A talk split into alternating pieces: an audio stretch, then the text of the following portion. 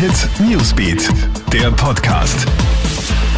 Hallo, Gilbert Stadelbauer hier vom Krone Hit Newsbeat. Heute dreht sich bei uns natürlich alles rund um die türkis-grüne Regierungsbildung. Am Vormittag ist der ÖVP-Bundesparteivorstand zusammengekommen und hat den Koalitionspakt einstimmig angenommen.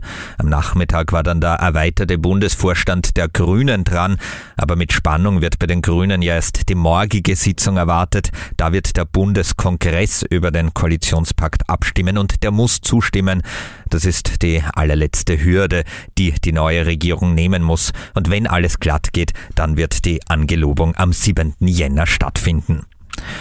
Das türkis-grüne Regierungsprogramm wird heute natürlich auch von allen Seiten betrachtet und da melden sich auch kritische Stimmen zu Wort, etwa der Verein Vier Pfoten, der macht darauf aufmerksam, dass der Tierschutz im Regierungsprogramm allerhöchstens als Randnotiz vorkommt.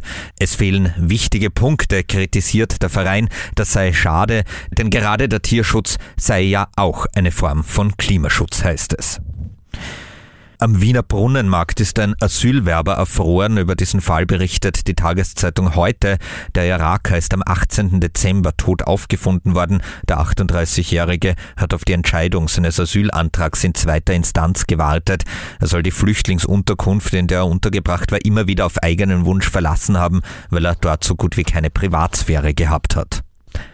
Fahrerflucht auf Tirols Skipisten. Da ermittelt die Polizei jetzt in einem Fall, der sich im Skigebiet Wilder Kaiser zugetragen hat.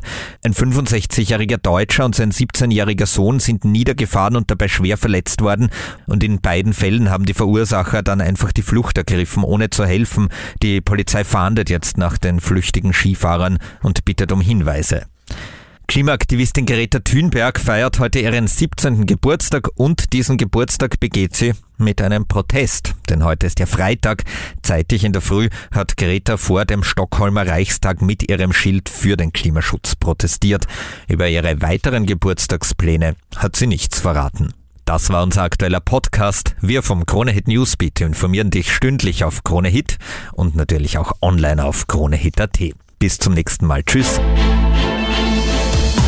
Krone Hit Newsbeat, der Podcast.